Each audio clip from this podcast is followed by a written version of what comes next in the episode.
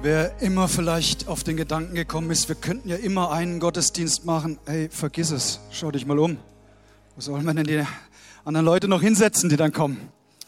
So, ich freue mich, dass es so gut besucht ist heute. Es ist wirklich ein, ein Freudentag, ein, ein Festtag, den wir feiern dürfen. Und wir stecken auch mitten in einer ganz besonderen Predigtserie, die nennt sich Esther. Und es ist die Geschichte einer Frau, die sich vor zweieinhalbtausend Jahren ereignet hat, also ziemlich lange her. Und dennoch so eine Heldengeschichte. Heldenhaft rettet sie ein ganzes Volk, nämlich das Volk der Juden vor dem Untergang. Und das wollen wir uns auch heute ein bisschen anschauen. Ich möchte gerne einsteigen mit, äh, mit Helden, weil eine Umfrage hat ergeben, 51 Prozent der 13- bis 17-Jährigen haben keinen Held mehr. Und ich habe heute Morgen mal den Selbsttest gemacht. Ich habe einen unserer Teenager gefragt. Ich sage, sag mal, ähm, wer ist denn dein Held? Fällt dir da irgendjemand ein? Ich meine, so Marvel-Serie oder irgendwie. Und dann überlegt er so und schaut mich an und sagt, Jesus. Ich dachte so bei mir, das ist clever. Egal, was der Pastor fragt, Jesus passt immer. Jesus passt immer. Was immer er fragt, sag einfach Jesus. Top. Äh, komm, wir, wir schauen mal so eine Sammlung von Hollywood-Helden uns da vorne an. Diese Superhelden. Mal sehen, wer, wer so dein Favorit ist. Gibt es irgendwelche Leute, die auf Hulk stehen? Auf diesen Choleriker? Ja, ihr dürft euch ruhig bekennen, wenn es so ist. Kann ja sein. Gibt es Leute, die auf den nächsten Mann stehen? Ja, da gibt da gibt's schon. Ja? Ich habe sogar gehört, dass manche Männer sich Superman Bettwäsche und einen Schlafanzug gekauft haben. Wobei eigentlich Schlafzimmer eher zum nächsten Held passt. Sagt äh, irgendjemand Batman? Ja, oh, oh, der steht ja ganz hoch im Kurs her. Äh, dann Spider-Man, Leute. Ja, da gehen die Hände hoch. Jawohl, sehr gut. Und ich möchte euch gerne sagen, wer mein Held ist. So aus der Sammlung der Heldenserien. Ich stelle euch den jungen Mann mal vor. Das ist mein Held.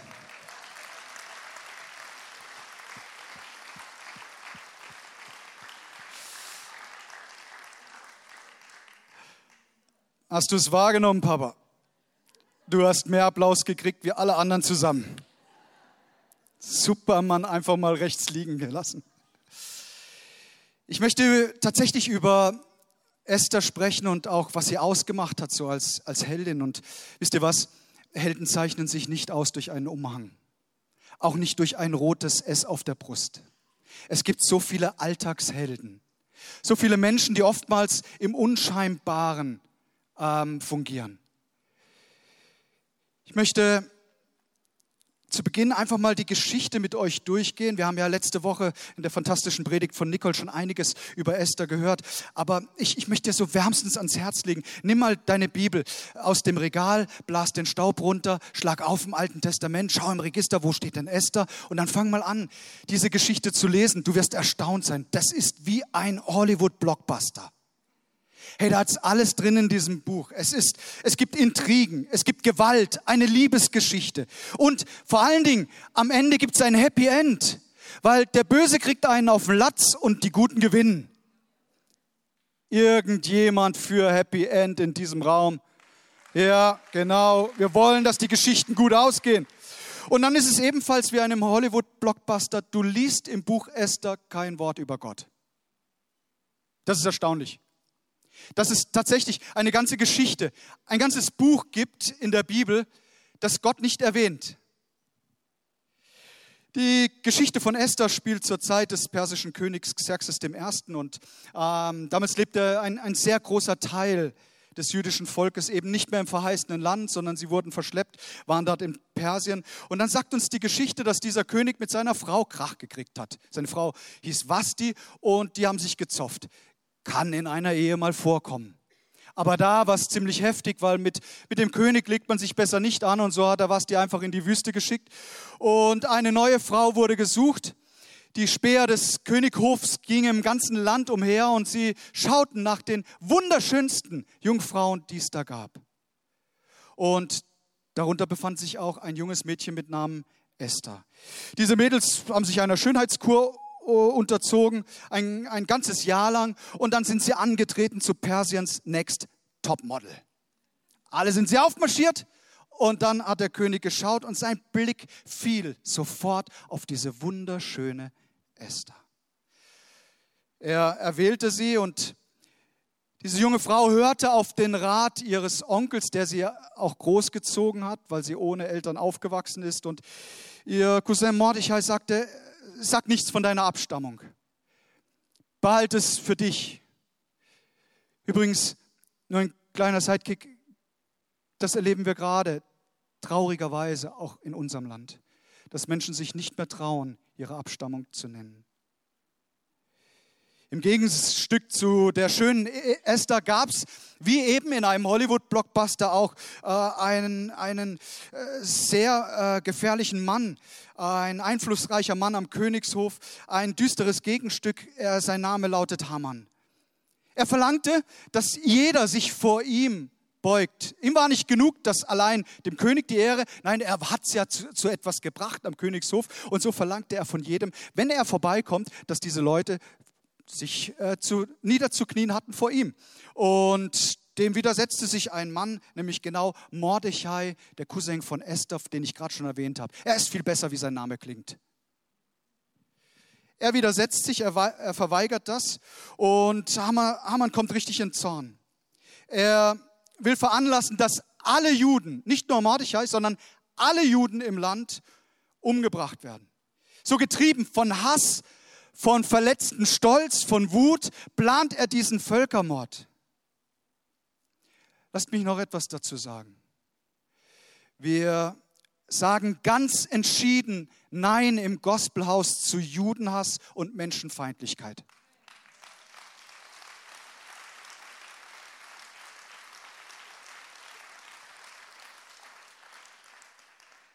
Leider hat König Xerxes dazu nicht Nein gesagt, sondern er hat seinem guten Mann, dem er eigentlich vertraut hat, er hat ihn gewähren lassen. Schließlich kommt raus, dass dieser Haman auch Teil einer Verschwörung ist und dass gerade Mordechai, eben äh, der, der Cousin von Esther, das dem König im Vorfall gesagt hat. Und da äh, werden die Dinge, die Pläne aufgedeckt und der König erinnert sich, oh, der Mordechai ist ja eigentlich ein ganz guter Mann. Und am Ende dieser Geschichte wird Haman an den Galgen gehängt, den er eigentlich für äh, Mordechai vorbereitet hatte. Und dieser grausame Völkermord wurde abgewendet. Und aufgrund dieser Rettungstat von Esther feiern die Juden bis heute das Purim-Fest. Daran erinnern sie sich, dass ihr Volk gerettet wurde. Ich möchte ganz kompakt vier Merkmale aufzeigen, die einen Helden, die auch Esther ausgemacht hatten. Erstens, wenn du mitschreibst, Helden finden ein Ja zu dem Platz, an dem Gott sie gestellt hat. Helden finden ein Ja zu dem Platz, an dem sie stehen. Wir lesen mal im Buch Esther, Original, zweites Kapitel, Vers 7. Mordechai hatte eine Cousine namens Hadassah, das ist der hebräische Name für Esther, die auch Esther genannt wurde. Ihre Eltern lebten nicht mehr, deshalb hatte Mordechai sie als Pflegetochter angenommen. Also Esther wächst als Weise bei ihrem Cousin auf. Die hat ihre Eltern verloren. Wie, sagt uns die Bibel jetzt nicht. Ähm, sie lebt nicht mehr in Israel, sondern sie ist weit entfernt in einem anderen Land in Persien. Schau, das, was die Esther da erlebt hat, ist so ähnlich wie wenn du eine Ostfriesin nach Süddeutschland bringst.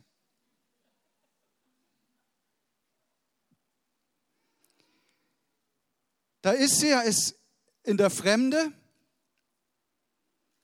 keine, keine Eltern mehr da. Gott sei Dank, der Cousin, der sich um sie bemüht. Und sie hätte berechtigten Grund zu jammern, zu klagen und ihr, sich in ihrer Situation zu bemitleiden. Aber wir sehen etwas ganz anderes und das ist heldenhaft. Sie sagt ein Ja zu dem Platz, an dem sie steht. Wisst ihr, jeder von uns, jeder Einzelne hier im Raum könnte irgendwelche Dinge benennen, die nicht so sind, wie er sich eigentlich wünscht. Es gibt Singles, die wären gern verheiratet. Und Verheiratete, die wären gern Singles. Es gibt Es gibt Paare, die haben Kinder oh, und wünschten sich vielleicht, es wäre so wie bei denen, die keine haben. Und die, die keine haben, wünschen sich Kinder.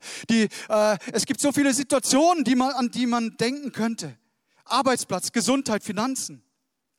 Aber ihr Lieben, wenn, wenn wir wirklich glauben, dass es einen Gott gibt, der auch unser Leben lenkt, dann müssen wir auch glauben, dass er genau an dem Platz ist, an dem wir uns gerade befinden, an dem wir stehen. Dass er sich nicht entfernt hat, sondern dass er bei uns ist. Dass wir nicht ständig gegen unsere Lebenssituationen ankämpfen. Es gibt Leute, und das beobachte ich, die ständig mit ihrer Lebenssituation am Kämpfen sind und niemals das Gute sehen, das sie umgibt. So schließ, schließ doch mal Frieden mit deiner Situation, es wäre heldenhaft. Zu sagen, oh Gott, danke für meinen Ehepartner. Gott, danke für den Partner, den du mir sendest. Danke für meine Kids, auch wenn sie gerade vielleicht oh, echt in einer schwierigen Phase sind. Danke dafür, dass ich sie habe. Einfach dankbar zu sein für die vielen guten Dinge in unserem Leben. Weißt du, jeden Abend fragt meine Frau, wenn wir im Bett liegen, sage ich, danke Gott, dass wir hier äh, liegen dürfen, in Frieden, im Trocken, im Warmen, dass es uns so gut geht. Leute, es geht uns sehr, sehr gut.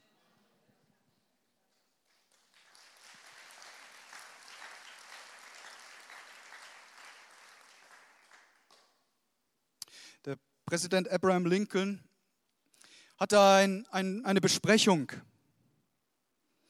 Und als das zu Ende war, er den Mann entlassen hat, kamen seine Berater zu ihm und Lincoln sagte, ich mag sein Gesicht nicht. Und die Leute waren, die Berater waren erst ein bisschen äh, im Schreck. Sie sagen, ja, äh, Herr Präsident, er kann auch nichts für sein Gesicht. Und dann kommt die Antwort. Lincoln antwortet, jeder ist für sein Gesicht verantwortlich, sobald er die 40 überschritten hat.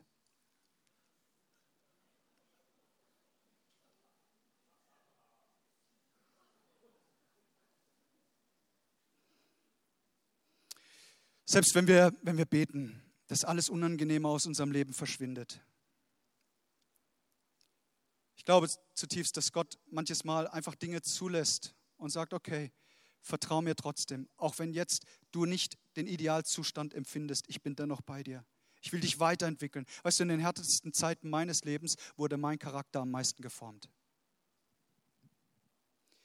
Wenn deine Gebete noch nicht erhört sind, kann es sein, dass Gott noch etwas viel Besseres für dich vorbereitet hat. Vielleicht hast du für deinen Traumpartner gebetet und dann siehst du den anderen und sagst, wow, das ist mein Prinz. Aber er will nichts von dir wissen. Dann wirst du vielleicht in ein paar Jahren später zurückschauen und sagen, Gott sei Dank. Gott hat mir noch einen viel besseren Mann geschenkt. Hey, Gott hat gute Dinge für uns. Das dürfen wir glauben, auch wenn die Situation manchmal schwer ist. Und bei Esther war sie schwer. Papa, bei dir und Mama war es auch nicht leicht damals im Pastorenstaat in deiner ersten Gemeinde, in eurer ersten Gemeinde in, in Kehl. Auch für uns als Family war das nicht so einfach, im Gemeindehaus zu wohnen. Du denkst, es ist ein Traum, hat man kurze Wege. Ja, du täuschst dich. Ständig waren Menschen da. Ähm, eine Privatsphäre war kaum möglich. Und dieser Start war nicht leicht, ganz zu schweigen davon von ähm, der Bezahlung, die niemals ausgereicht hat, um eine Familie durchzubringen. Und ich bin dir dankbar, dass du heldenhaft Verantwortung übernommen hast, gesagt, und jetzt gehe ich Autos verkaufen und dann ernähre ich meine Familie und dann werden wir schauen, dass ein Eigenheim gebaut wird und wir ziehen aus. Und ja, hey, mit sechs Jahren, das war ein Freudentag, als wir ins Eigenheim gezogen sind. Das war großartig, heldenhaft. So etwas ist durch Fleiß und Beständigkeit möglich. Zweitens, Helden vertrauen Gott mehr als sich selbst. Esther 4, Vers 14. Wer weiß, ob du nicht gerade für eine Zeit wie diese jetzt Königin geworden bist. Das sagt der Mordechai zu Esther. Er sagt, hey, da ist ein Plan. Vertraue Gott darin. Da gibt es ein, ein Plan Gottes dahinter. Du kannst deinen Einfluss geltend machen. Und ihr Lieben, auch wir können unseren Einfluss geltend machen. In jedem, bei jedem einzelnen Leben geht das so. Gott, weißt du, er geht nicht ans Werk in unserem Leben und dann macht er Urlaub und äh, verschwindet mal für eine Zeit lang. Nein, Gott ist immer präsent. Er geht auch nicht schlafen. Er ist immer hellwach und er ist immer bereit, dir und mir zu begegnen. Deine Probleme sind ja keine Überraschung für den Allmächtigen. Du wirst in eine Herausforderung kommen, dann, dann sitzt doch Gott nicht im Himmel auf dem Thron, kratzt sich am Kopf und sagt, Mann, wenn, das, wenn ich das nur vorher gewusst hätte. Nee, er, er weiß ja um alles. Es hängt an unserem Vertrauen, ihr Lieben. Gerade in diesen Zeiten, in denen wir jetzt leben, ist das so wichtig, ihm zu vertrauen und sich nicht von Angst leiten und beherrschen zu lassen. Gott handelt immer, auch dann, wenn es für uns verborgen ist. Ich habe euch gesagt, dass äh, man im Esther nichts über Gott liest und das stimmt. Und auch nicht weil unser Dozent für Altes Testament, er hat uns äh, über das Buch Esther gelehrt. Und er sagte auch, auf den ersten Blick ist das nicht sichtbar, aber jüdische Gelehrte haben das mal genau untersucht und haben Anfangsbuchstaben, Endbuchstaben von den einzelnen Sätzen genommen, zusammengefügt und immer wieder kam Gottes Name Yahweh hervor. Also wie eine Verschlüsselung, die doch immer da ist. Und hey, wenn du denkst, Gott ist verborgen, er ist präsent, auch wenn es uns nicht gleich auffällt. Er ist ein allgegenwärtiger Gott.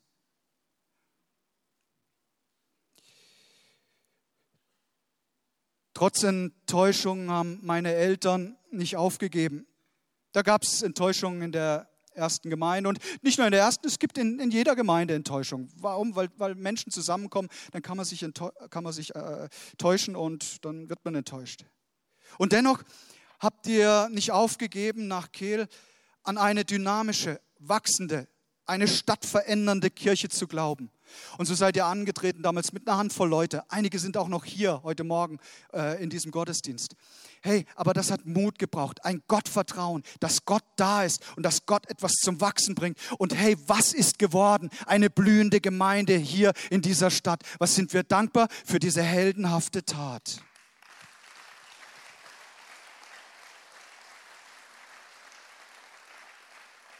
Ein wahrer Held, drittens, steht ein für das, was richtig ist. Epheser 4, Vers 9. Als Hattach zurückkam und meldete, was Mordechai ihm berichtet hatte, schickte Esther ihn ein zweites Mal zu Mordechai und ließ ihm sagen, alle Bediensteten des Königs und alle Bewohner der Provinzen kennen das unumstößliche Gesetz. Jeder, ob Mann oder Frau, wird hingerichtet, wenn er unaufgefordert zum König in den innersten Hof des Palastes geht. Das übrigens, dieses Gesetz hat auch für die eigene Frau vom König gegolten. Und Esther sieht nun die Not, da soll ihr Volk gemordet werden und sie nimmt den Mut zusammen. Heldenhaft steht sie ein für das, was richtig ist. Und sie wendet sich gegen diese Intrigen, sie wendet sich gegen diesen Mordanschlag ihres Volkes und sie geht unaufgefordert zum König. Und das hätte ihr Todesurteil sein können. Aber nein, sie geht mutig hin. Was für eine starke junge Frau die ihr eigenes Leben nicht schont und sich einsetzt für die anderen. Sie hätte sich ja zurückziehen können. Niemand hat gewusst, dass sie Jüdin ist. Niemand hat es gewusst. Sie hätte sagen können, hey, ich lebe mein schönes Leben als Königin ich, ich werde bedient, ich kann essen von den feinsten Speisen, mein Mann hat mich lieb, ist doch alles gut. Aber nein, sie sagt, ich entscheide mich für das, was richtig ist und ich setze mich ein, auch für die Schwachen. Hey, ihr Lieben, wir sind aufgefordert, uns einzusetzen für die Menschen in unserem Umfeld, für die Schwachen, für die Armen, für die Kranken, für denen, denen es nicht gut geht. Hey, wir, jeder einzelne von uns, hat einen Auftrag des Allerhöchsten. Jesus sendet uns in diese Welt und sagt, bringt Licht hinein. Bringt die gute Botschaft. Das ist Evangelium. Die gute Nachricht, dass Jesus Christus die Sünde ein für alle Mal besiegt hat. Er hat deine Sünde und meine Sünde mit ans Kreuz genommen und ist auferstanden. Er ist nicht im Tod geblieben. Er sitzt zur Rechten des Vaters.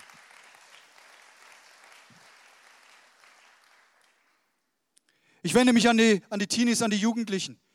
Hey, du musst nicht jeden Quatsch mitmachen, den dir deine Truppe sagt. Lasst euch nicht in irgendeinen Gruppenzwang, in irgendeinen Gruppendruck bringen. Hey, was, was haben die Kumpels gelacht damals bei mir, als ich gesagt habe, ich möchte warten auf die richtige Frau in meinem Leben? Die hatten schon zig Beziehungen hinter sich, waren zerstört in ihrer Seele und, und in ihrem Herz. Da habe ich Nicole kennengelernt. Damals haben sie gelacht. Heute kann ich lachen, weil ich glücklich bin mit so einer Frau. Ja. Ihr, ihr lieben Jugendlichen, ey, lass dich nicht reinziehen in irgendeinen Drogenkram. Lass dich nicht reinziehen in irgendeine Perversion. Lass dich nicht verleiten zum Mobbing von anderen Schülern. Hey, steh ein, heldenhaft für die gute Sache. Steh ein für die Schwachen. Steh ein für die, die in deiner Klasse am Rand sitzen. Steh ein für das Gute.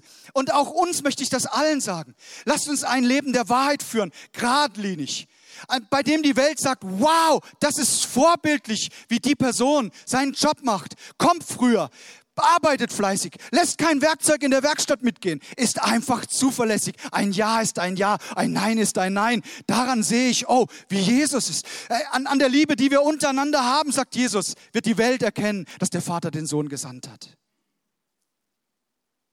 Mein Papa wurde von seinem Chef er war in einer, einer sehr gehobenen Managementposition und ich werde die Geschichte nie vergessen, weil er wurde von seinem Chef äh, aufgefordert, wenn die Polizei kommt mit seinem Foto, weil der, er geblitzt wurde, dann soll er doch sagen, äh, den Mann kenne ich nicht. Was bin ich stolz, dass Papa gesagt hat, wenn die Polizei mich fragt, ich kenne Sie sehr wohl, Sie sind ja richtig eindeutig auf dem Bild zu sehen, müssen Sie sich jemand anders suchen. Ich werde nicht lügen für Sie. Wow. Leute, das sind die kleinen Dinge des Alltags, die so heldenhaft sind. Meine Lieblingsgeschichte von meinen Eltern und heute am 80. Geburtstag von meinem Papa darf ich schon ein bisschen erzählen von Family. Ne?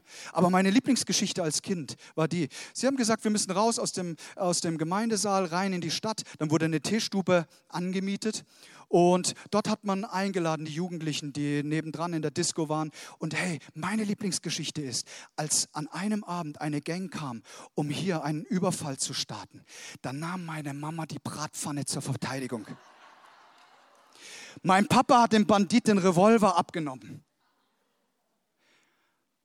Vor Gericht hat er gesagt, ich werde hier nicht aussagen. Aber weißt du, was er gemacht hat? Er ist diesen Jungs mit der Liebe Jesu begegnet, dieser Gang. Hey, das hat was von Kreuz und die Messerhelden für die Älteren unter uns.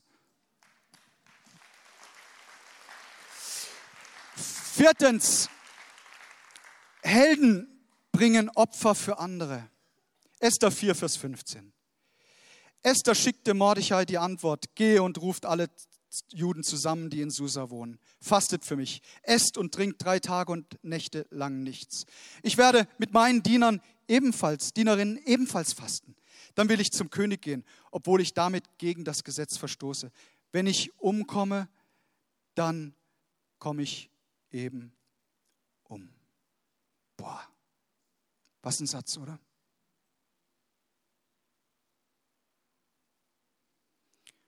In dem Bewusstsein, dass ihr Leben enden kann mit diesem Schritt, geht sie los. Sie nimmt eine Zeit des Fastens. Und auch wenn es nicht explizit geschrieben ist, auch des Gebets, kannst du dich darauf verlassen. Viele Menschen bringen Opfer für sich selbst. Man opfert in Beziehungen und das ist nicht verkehrt, nicht, dass wir uns falsch verstehen. Man opfert in Beziehungen, man gibt seine Kraft, seine Zeit, seine Gesundheit vielleicht auch für ganz egoistische Motive auf. Aber heute gilt mehr denn je, nicht nur sich selbst im Blick zu haben, sondern ganz besonders den Menschen in deinem Umfeld. Hast du dir schon mal die Frage gestellt, ob es einen Unterschied gibt zwischen Helden und Stars, zwischen Helden und Promis? Ich möchte mal versuchen, das ein bisschen anschaulich zu machen. Wenn Promis einen Saal äh, ähm, ähm, besuchen oder in einen Saal treten, dann verursachen sie großes Aufsehen. Ich kann mir vorstellen, wenn äh, Kate und William heute hier reinkommen, da würden schon ein paar von euch stramm stehen. Oder hm, nehmen wir unseren Bundeskanzler. Kommt Olaf und dann. Oder irgendein anderer Promi. Promis verursachen großes Aufsehen. Helden, weißt du, was die tun? Die bringen positive Veränderung. Promis geht es um Image und Ruhm. Helden geht es um Charakter und Dienst. Promis kennt man für das, was sie für sich selbst einsetzen. Helden, höre, setzen sich für andere ein. Promis wollen, dass alle für sie da sind. Helden wollen immer für alle anderen da sein. Helden sind bereit, ein Opfer zu bringen. Überleg dir mal, wo du in deinem Alltag so ein, so ein Alltagsheld sein kannst. Und ich glaube, dir werden Dinge einfallen. Kinder, denen du begegnen kannst, Flüchtlingen, Menschen, die chronisch krank sind, Alte, die Waisen, psychisch kranke Personen, Menschen, denen man vielleicht mal gern einen Bogen drumherum macht und Gott sendet dich hin und sagt, hey, sei bereit, auch ein Opfer zu bringen. Sei bereit, dich zu investieren. Etwas zu tun, wo du nicht dafür bezahlt wirst, sondern du tust es einfach aus Liebe. Gott tut die größten Dinge durch Menschen, über die niemand spricht. Weißt du das?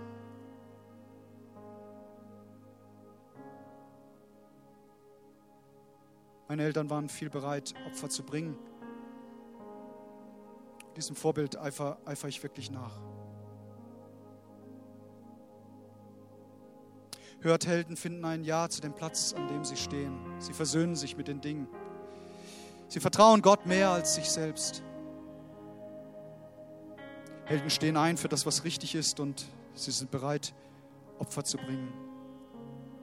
Das größte Opfer, das ein Mensch jemals gebracht hat, war Jesus. Ohne Schuld, sagt uns die Bibel, ging er ans Kreuz, damit wir versöhnt werden mit Gott. Und ich darf uns bitten, mal die Augen zu schließen.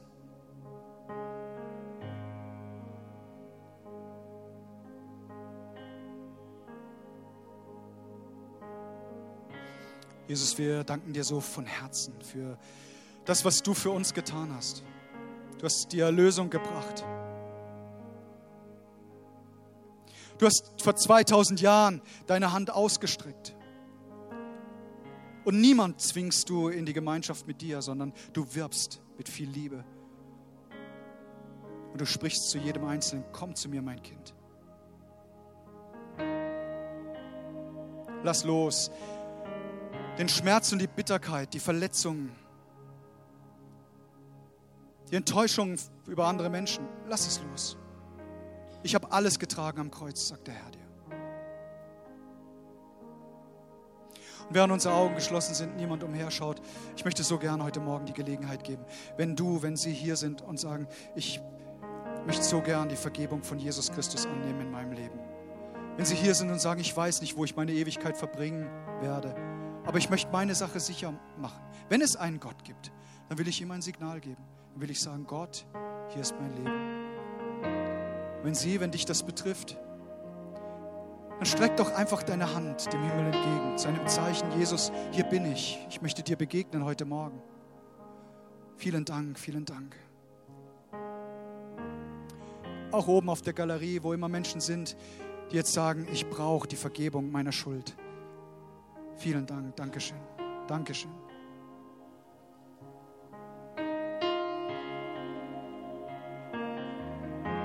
Komm, lass uns zusammen aufstehen. Und wer immer möchte, darf zusammen mit mir jetzt ein Gebet der Hingabe an Jesus Christus beten, indem wir sagen, Herr Jesus Christus, bitte vergib mir meine Schuld. Schenk du mir neues Leben. Danke, dass du es gerade jetzt tust. Dass ich dein Kind sein darf. Führe und leite du mich. Ich werde nicht an der Not vorbeigehen. Ich will ein Segen sein in dieser Welt. In Jesu Namen. Amen. Amen. Ihr dürft gerne Platz nehmen.